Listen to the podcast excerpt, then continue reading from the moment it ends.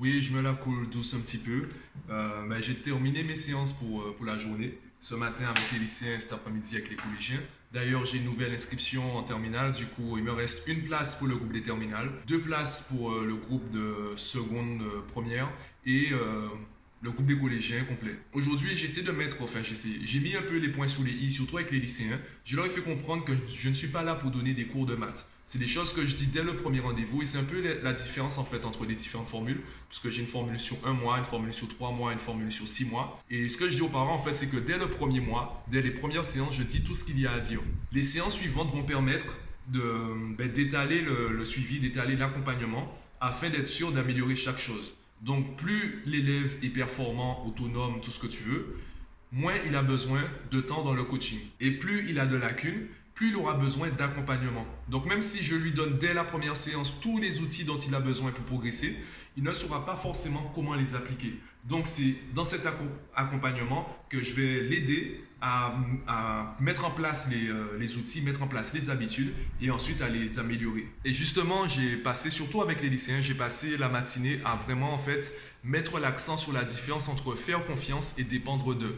Par exemple, je leur disais que ça se trouve, ça fait deux heures que je vous raconte que des conneries et vous ne le savez même pas. Parce que à la maison, vous ne vérifiez pas ce que je dis, vous ne faites pas de recherche, vous contentez de boire mes paroles, vous vous contentez de récupérer tout ce que je vous dis et de l'appliquer de manière bête et méchante. Non, faites vos recherches, faites davantage, cherchez à en savoir davantage sur le cours, sur l'intérêt du cours. Et c'est pour cela que durant les séances, je je mets pas l'accent sur les formules, je mets l'accent sur la logique, le mécanisme du chapitre et je leur dis maintenant travaillez à la maison pour comprendre l'intérêt des formules. Une formule mathématique, elle ne sort pas de nulle part. Les mathématiciens n'ont pas créé des formules, ils ont découvert des formules. Le théorème de Pythagore, ou du moins l'égalité de Pythagore, existait bien avant Pythagore. Il a juste mis des mots dessus. Du coup, c'est à eux de travailler à la maison pour, euh, ben d'ailleurs, je leur reprenais le principe 80-20. En gros, en fait, il faut que la séance représente les 20% d'efforts qui produisent 80% de résultats.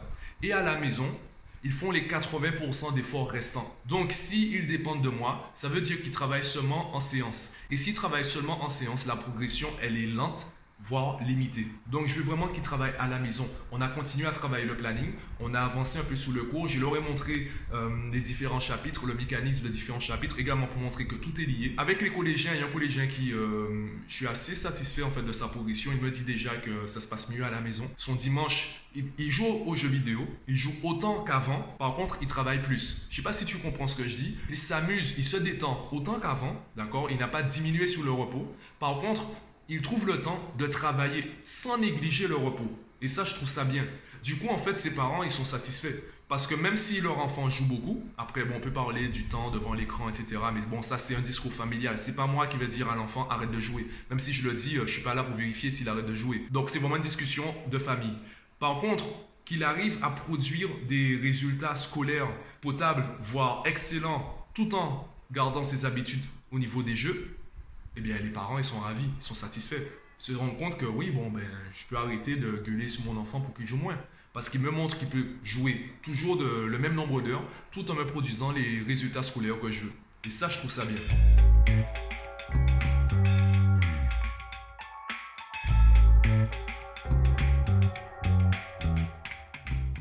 Du coup, on continue le taf. On continue le taf avec eux. On verra en fait quelles sont les nouvelles habitudes euh, à mettre en place ou à améliorer. Je leur ai montré la technique Pomodoro et aussi, je leur ai parlé de ce livre.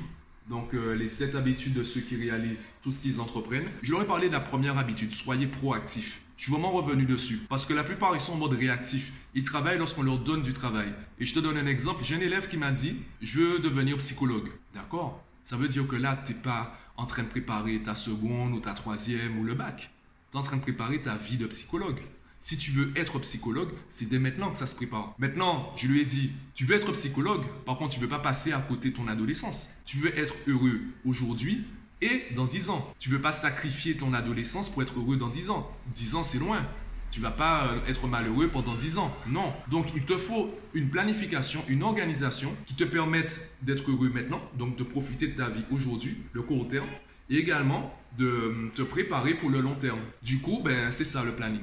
Donc, euh, je leur ai rappelé l'intérêt de le faire. Et c'est pour ça aussi que je parle aux familles, parce que si tu es la seule personne de ta famille à mettre en place un planning, c'est un peu compliqué.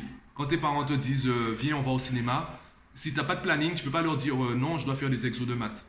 Donc si tu es en train de faire un planning, ça peut être compliqué de t'imposer face à tes parents à ce niveau. Même s'ils vont l'apprécier. Sauf que eux-mêmes, ils n'ont pas forcément cette, euh, ils pas cette logique, ils n'ont pas cette habitude de se conformer à un planning. Donc c'est plein de petites choses qu'on va mettre en place. Et c'est pour ça que je dis que ce n'est pas l'enfant qui change, c'est la famille. C'est toute la famille, les habitudes de toute la famille qui doivent changer pour euh, créer en fait un environnement de travail favorable à l'évolution, à la progression de l'enfant. Bon, sinon, euh, mes cours sont terminés, mais pas ma journée. Là, tout à l'heure, j'ai euh, dans environ 45 minutes, j'ai le point Boudoum. Donc là, on va avancer également sur euh, certaines parties du projet.